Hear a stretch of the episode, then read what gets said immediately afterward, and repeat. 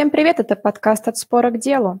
Сегодня мы поговорим о ключевых позициях Верховного суда Российской Федерации по административным спорам за осень 2022-зиму 2023 года. В дискуссии примут участие Анна Малахова, юрист, и Раиса Алексахина, руководитель практики по урегулированию споров с государственными органами.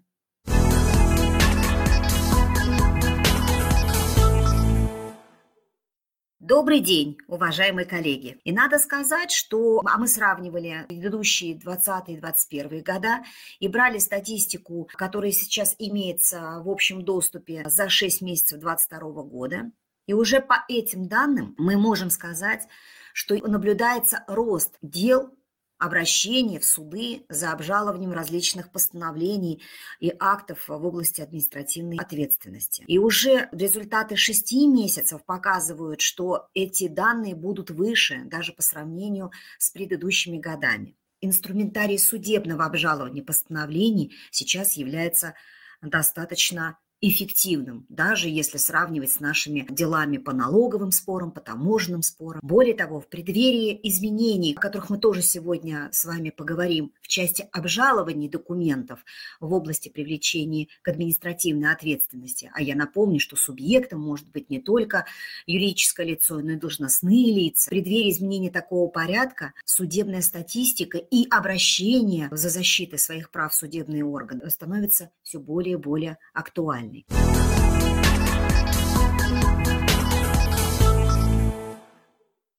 Но я предлагаю двигаться дальше. Мы с вами такую подводку сделали. И теперь я предлагаю поговорить о конкретных делах, которые мы для вас подготовили, как я уже сказала, которые интересны своей и точечностью рассмотрения, но и возможностью применения подходов, выработанных судебным корпусом в аналогичных или похожих делах. И я передаю слово своей коллеге Аня. Давай поговорим. Да, спасибо, Рейс. Итак, вот прежде чем рассказать вам о нашем первом деле, я э, напомню, что в апреле прошлого года в Кодекс об административных правонарушениях было введено положение, а именно часть 5 статьи 4.4 КОАП, согласно которому при выявлении в ходе одного контрольного либо надзорного мероприятия двух и более административных правонарушений, ответственность за которые предусмотрена одной и той же статьей, совершившему их лицу назначается административное наказание как за совершение одного административного правонарушения. Это будет важно для понимания, а, в чем заключается ситуация по текущему делу. Итак, Росреестр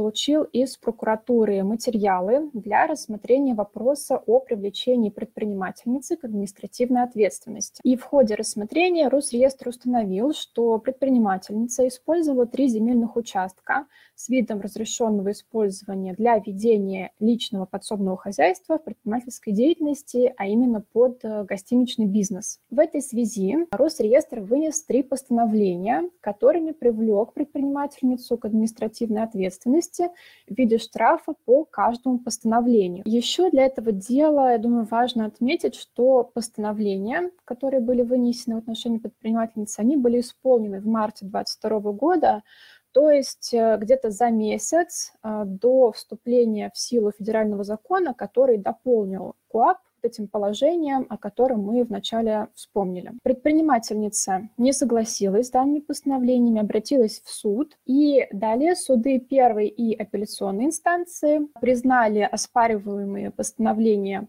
правомерными и в полном объеме поддержали позицию Росреестра. Суд кассационной инстанции согласился с выводами нижестоящих судов о том, что в действиях предпринимательницы имеется состав вмененного правонарушения, но он отменил два из трех трех постановлений Росреестра, то есть оставил в силе только одно, посчитав, что с учетом вот этой новой части 5 статьи 4.4 КОАП а также положение об обратной силе закона, который э, устраняет э, либо смягчает административную ответственность. Так вот, с учетом этих положений предпринимательница подлежит привлечению к ответственности как за совершение одного правонарушения. Обе стороны не согласились с таким подходом, обратились в Верховный суд, и судебная коллегия по экономическим спорам э, указала по данному делу следующее. Во-первых, она напомнила, как звучит часть 2 статьи 1.7 КОАП. Она о том, что закон закон, улучшающий положение лица, совершившего административное правонарушение,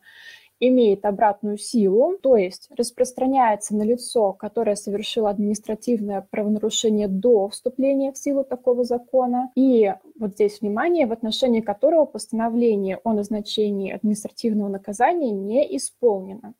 То есть неисполнение постановления о назначении админ наказания на дату вступления в силу такого закона является обязательным условием, которое позволяет его ретроспективно применить. И в подтверждение этого довода Верховный суд также ссылается на другие постановления высших судов. И поскольку материалами дела подтверждено исполнение оспариваемых постановлений до вступления в силу этого федерального закона, то э, у суда отсутствовали основания для отмены двух других постановлений Росреестра.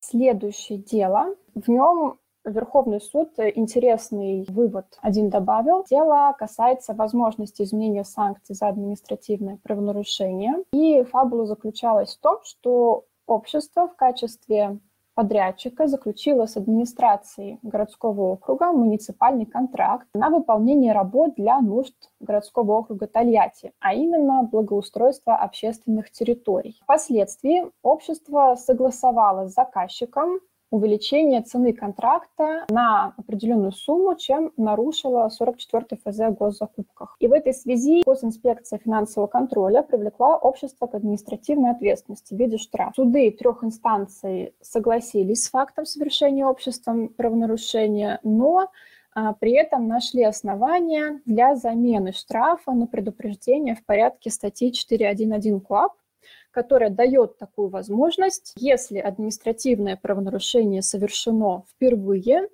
и соответствующей статьей КОАП либо закона субъекта Российской Федерации административное наказание в виде предупреждения этой статьей не предусмотрено. Также необходимо соблюдение иных условий, предусмотренных КОАП, да, для того, чтобы можно было заменить штраф на предупреждение.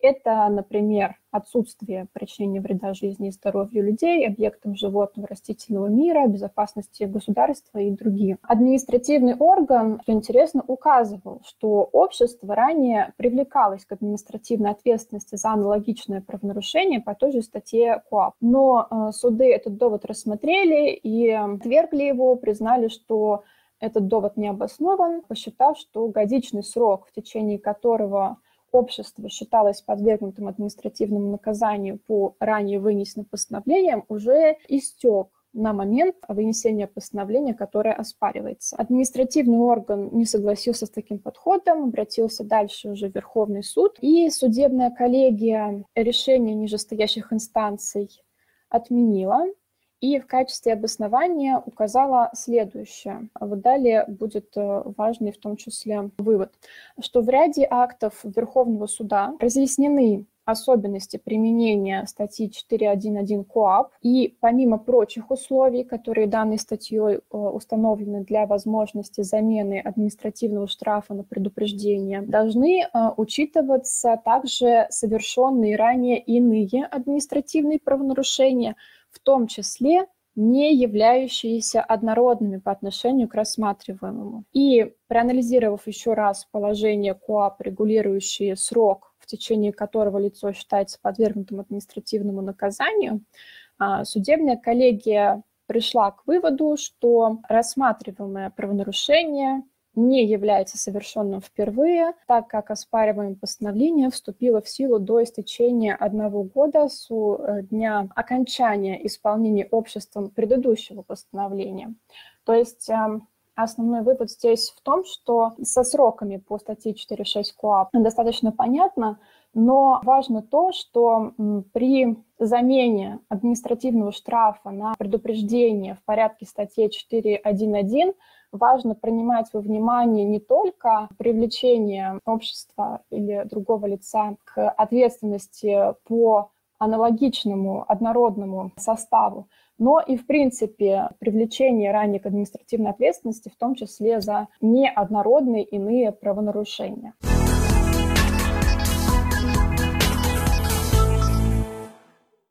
Следующее дело у нас связано со сроком давности привлечения к административной ответственности за нарушение порядка работы с денежной наличностью.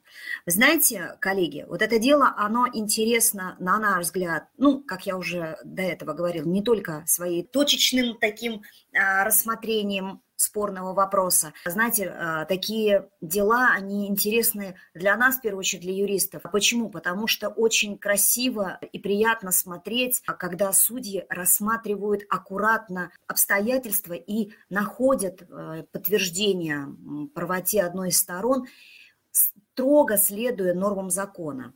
И вот такие дела нам доставляют э, ну, и реально истинное удовольствие, чтобы их анализировать и применять. Но также, я как уже говорила, это дело, оно интересно еще тем, что иллюстрирует, эм, как по-хорошему неправильная оценка объективной стороны, которую допустил налоговый орган, и тем самым, а потом восприняли эту ошибку и, к сожалению, первой, э, первой инстанции, кассационная инстанция, тем не менее была исправлена судами – в том числе Верховным судом Российской Федерации, исправлена, и она показывает, что очень важно при формировании своих исковых требований правильно а, фиксировать все обстоятельства, почему мы считаем, что постановление является незаконным, но и если мы не согласны с судебными актами, идти не опускать руки вплоть до Верховного суда.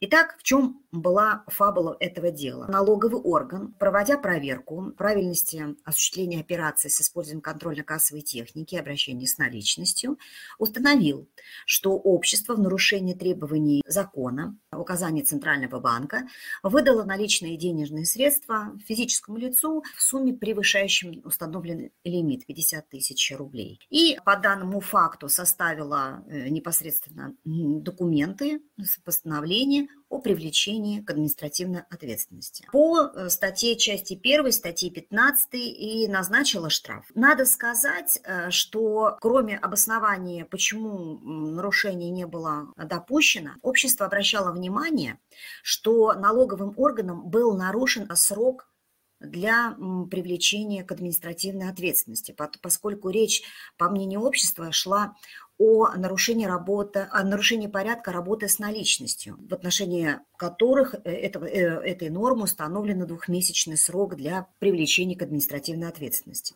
Так вот, налоговый орган с этим не согласился и говорит, что указал, что есть специальный годичный срок давности, в рамках которых он как раз и работал, поэтому никаких нарушений а, он не допустил, и необходимо было а, рассматривать по существу все аспекты данного состава и, как следствие, правомерно налоговый орган привлек к ответственности общества. Первая инстанция, как я уже упомянула, подтвердила позицию налогового органа. Апелляционная инстанция не согласилась с позицией налогового органа и рассматривала данный вопрос с учетом анализа всего нормативного массива и, самое главное, с учетом положений законодательства, которое регулирует данные а, правоотношения. В частности, апелляционная инстанция указала, что данное дело, в том числе состав правонарушения, а, который указан в, пункт, в части 1 статьи 15.1 и вообще для определения правомерного привлечения к административной ответственности надо устанавливать не только объект, то есть это общественных, какие общественные отношения были в данном случае затронуты и, как следствие, нарушены. Важно отметить, имеется порядок работы с денежной наличностью и кассовой дисциплиной. И надо, конечно, смотреть на объективную сторону правонарушения, которое непосредственно образует состав данного правонарушения, то есть э, какое деяние, действие или бездействие было совершено. Действительно ли речь идет о а, нарушении работы с контрольно-кассовой техники или все-таки речь идет о нарушении порядка работы с денежной наличностью.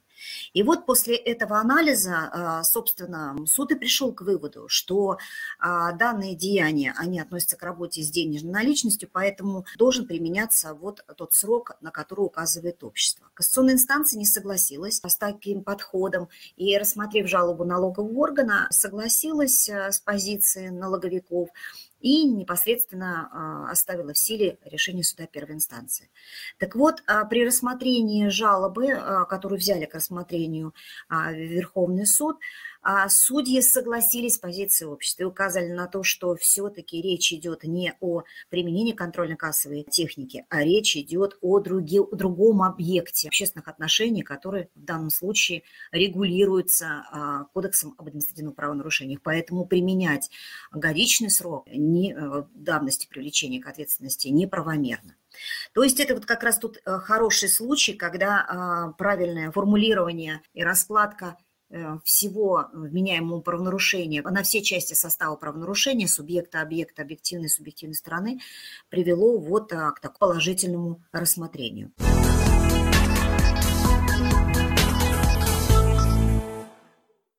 А вот следующее дело, которое мы хотели бы с вами обсудить, оно немного в другой области. Мы его считаем, что оно как раз иллюстрирует противоположный подход, и оно свидетельствует ну, по нашему мнению, где-то о недоработке, но если не в рамках правоприменительной практики, э, судебной э, работы, уж точно корректировки на уровне законодательной нормы.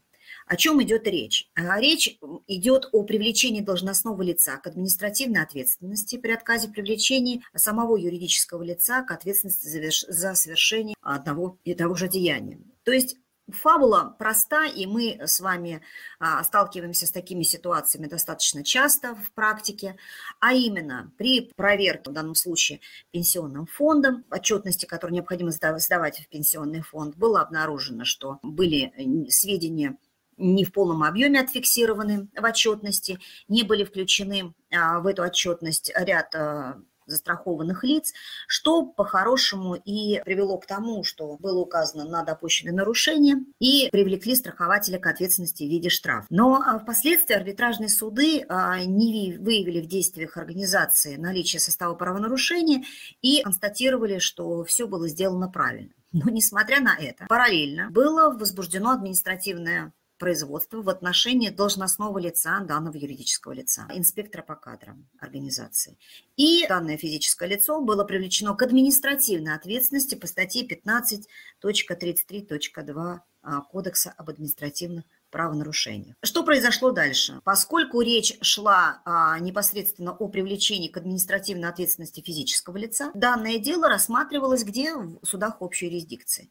И при этом, несмотря на то, что уже к тому моменту была позиция сформули... Э, сформированная арбитражными судами по аналогичному деянию, но в отношении юридического лица, где суды признали, что нарушений никаких нет, наше несчастное э, физическое лицо было все-таки привлечено к административной ответственности, суды подтвердили а, данную позицию. Женщина, которая была, собственно, оштрафована, она дошла до, прошла практически все судебные инстанции, а, но, к сожалению, все оставили в силе. Более того, и, и по иронии судьбы такая ситуация повторилась и дальше. Так вот, ее опять привлекли к административной ответственности. И более того, посчитали, что поскольку а, ситуация уже имеет как бы повторную, а, повторность, то это является отягчающим таким фактором. Нужно сказать, что э, сама а, ситуация, ну, опять же, и по мнению заявителей, и по, и по нашему мнению, она немного странная. Почему? Потому что есть позиции разных судов а, в отношении того же деяния, и эти позиции отличны друг от друга. И вот это все послужило а, поводом для обращения уже в Конституционный суд. И самое интересное, что Конституционный суд 20 а, октября а, прошлого года рассмотрел жалобу. Конечно, предметом жалобы была проверка конституционности статьи 15.33.2 КОАПа. Понятно, что сама норма, которую попросила проанализировать заявительница, не являлась неконституционной, а и заявлялась неконституционности подхода э, толковании применения этой нормы по конкретному делу, которое а, в данном случае данное физическое лицо дважды подверглась такому наказанию в виде административного штрафа. И вот Конституционный суд, рассмотрев, а, собственно, обращение, указал, что, ну, как, как это и ожидалось, что само по себе решение не является, опять же, точнее, сама по себе норма Кодекса об административных правонарушениях не является неконституционным. И дальше, к сожалению, к нашему вот более таких четких каких-то выводов, которые свидетельствуют о необходимости э, учитывать позицию судебным корпусом, сформирован по одним и тем же обстоятельствам, хотите это объективной стороне, к сожалению, он таких четких выводов не сказал, указав только на то, что нужно принимать во внимание различные позиции, нужно принимать во внимание, тем не менее, специфику рассмотрения дел, ну и, собственно, и а, сами по себе одни и те же фактические обстоятельства не должны без достаточных на то оснований приводить к наступлению разных последствий. В то же время подчеркнув, что а, приоритетность а, судебного решения, она имеет строго определенные характеристики, поэтому даже а, нельзя говорить в данном случае о некой приоритетности. Тем не менее, отмечается, что все-таки надо принимать во внимание выводы, которые делают судебный корпус, рассматривающий похожие дела. Ну, надо сказать, что все-таки мы ожидали от этого постановления более, ну, если хотите, более четких, наверное, где-то даже в большей области теоретических высказываний, чтобы дало нам оснований более строго подходить а, в судах общей юрисдикции к необходимости рассмотрения дел. Мы с такими вещами часто сталкивались, когда особенно рассматривали различные дела по той же административной ответственности должностных лиц, а по деяниям связано в том числе и в налоговых вещах, и по, и по таможенным. Но, к сожалению, вот еще раз хочу обратить внимание, что это не всегда воспринимается именно по тем же причинам, по которым а, попала в такую вот тяжелую ситуацию заявительница на жалобы в Конституционный суд. Ну и в этой связи, что хочется отметить, что, наверное, конечно, говорить о приоритетности здесь, конечно, это не совсем корректно, но когда мы говорим о юридическом лице и когда исследуется его деяние по аналогичному составу, то, конечно, мы понимаем, что само по себе юридическое лицо, будучи фикцией как таковой, а, его деяния оцениваются исключительно из-за действий его должностных лиц. И если это так, то как это может быть, что деяние и поведение должностного лица, которое было уже рассмотрено судебным корпусом, ему дана была оценка, что не, со, не образует состава правонарушения, другой судебный корпус, рассматривая точно такие же деяния такого же должностного лица, указывает на то, что нарушение имеет место быть, да еще потом с отягчающими обстоятельствами. Но принимать такую практику во внимание стоит. И на самом деле а, это касается не только налог, соотношения налоговой, например, ответственности административной, это и соотносится к к другим формам ответственности. И такие, а, скажем так, моменты у нас в практике возникают. И я думаю, что даже пускай расплывчатые формулировки Конституционного суда в данном определении, тем не менее можно а, использовать, опять же, указывая на то, что не должны, вы, как сказал Конституционный суд, приводить к наступлению разных последствий применительно к публично-правовой ответственности. Кстати говоря, применительно к предыдущему делу, еще интересно отметить, что организация а, через месяц в обоих случаях, после того, как подала вот эту отчетность, в которой отсутствовали а, отсутствовала информация по там буквально 5-6 а, застрахованным лицам. Так вот, э, где-то через месяц организация, самостоятельно выявив э, допущенную неточность, подавала дополненную отчетность, которую, собственно, включала всю недостающую информацию без того, чтобы кто-то на это организации указал. И все равно... Тем не, не возымела, да, не да, возымела. Именно при оценке деяний уже не конкретно физически. А, кстати, указывала заявительница на эти факты. Но это, кстати, да. как тут мы отмечали, да, с нашими уважаемыми коллегами, что отчасти это показывает и некий уровень судов общей юрисдикции. Поэтому тот порядок досудебного обжалования, который сейчас э, позиционируется изменениями, о которых мы, мы будем говорить чуть-чуть, я анонсировала об этом, мне кажется, это улучшит ситуацию, в том числе по защите наших прав.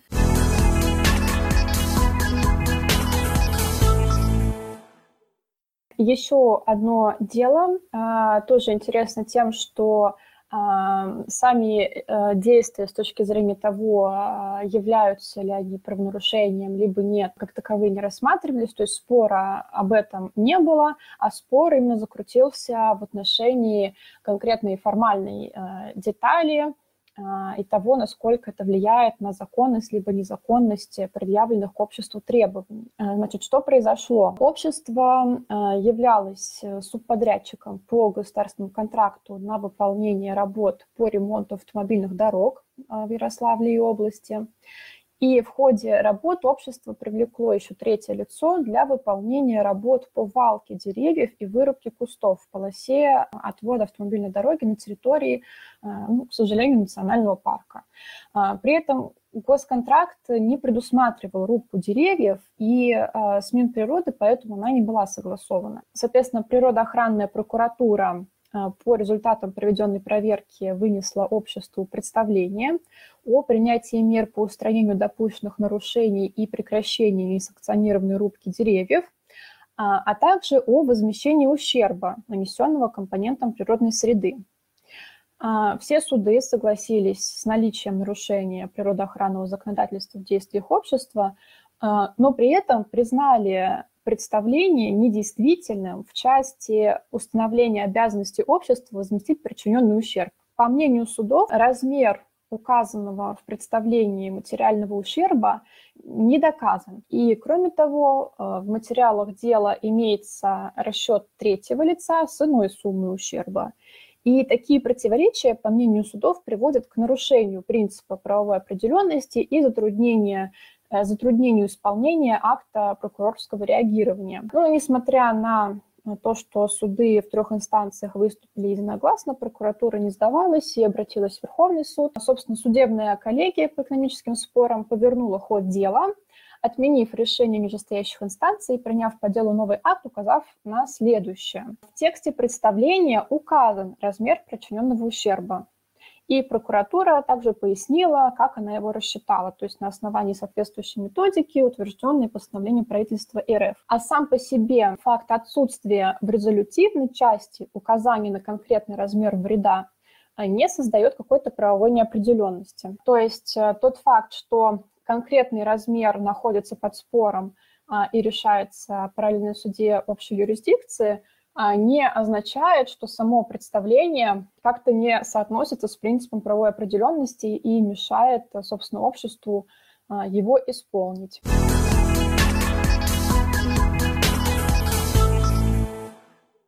Еще для вас есть пара новостей. Да, как мы анонсировали в начале, у нас есть несколько новостей, с которыми мы хотели бы а, поделиться и э, рассказать, как это потенциально может повлиять на нашу с вами деятельность. Но прежде всего а, мы хотели бы напомнить, что были внесены 248 закон изменения о контроле, надзоре и муниципальном контроле в Российской Федерации, закона 31 июля 2020 года. Были внесены изменения, где с 1 января 2023 года у нас вводится обязательный досудебный порядок обжалования решений контрольно-надзорного органа действий бездействий его должностных лиц. То есть напомню, что у нас теперь обязательный порядок распространен на все виды контроля, за исключением случая обжалования гражданами, не осуществляющих предпринимательскую деятельность. До этого с 1 июля 2021 года по 31 декабря 2022 года обязательный порядок досудебного урегулирования был а, введен в отношении отдельных видов контроля и надзора по перечню, утвержденному правительством Российской Федерации.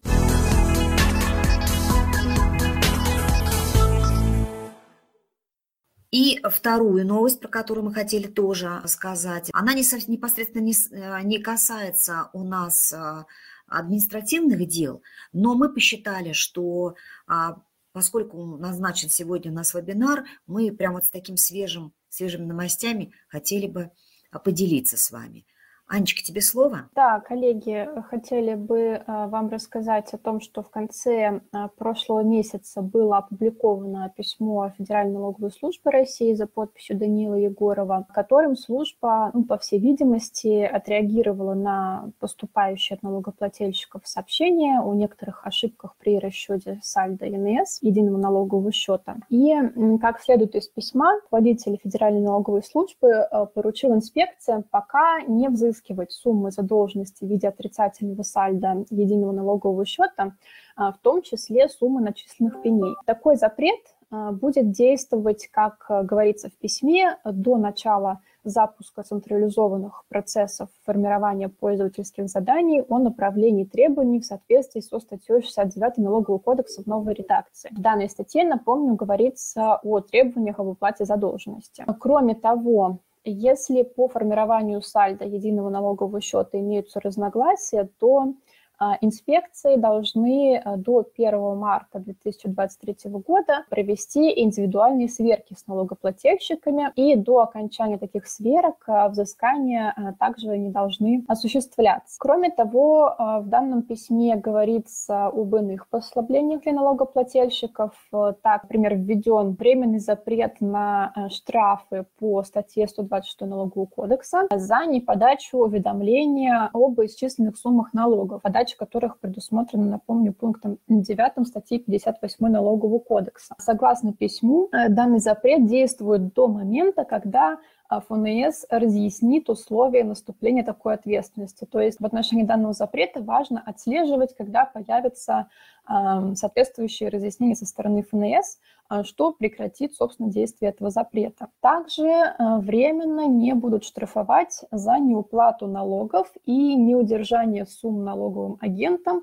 на основании статей 122 и 123 Налогового кодекса соответственно. И данный запрет будет действовать до 1 мая 2023 года и до окончания декларационной кампании по итогам 2022 э, года по отдельным видам налогов и сборов, по, по итогам которой э, сформируется окончательный сальдо ЕНС. Из этого запрета предусмотрено исключение. Это случаи выявления занижения налоговой базы либо базы по взносам, либо там иного неверного расчета налога, сбора, либо взносов по результатам налоговой проверки. Письмо достаточно э, лаконичное, в принципе, это все, что в нем содержится, какой-либо дополнительной информации там нет, так что, пожалуйста, имейте в виду, может быть, окажется для вас полезным.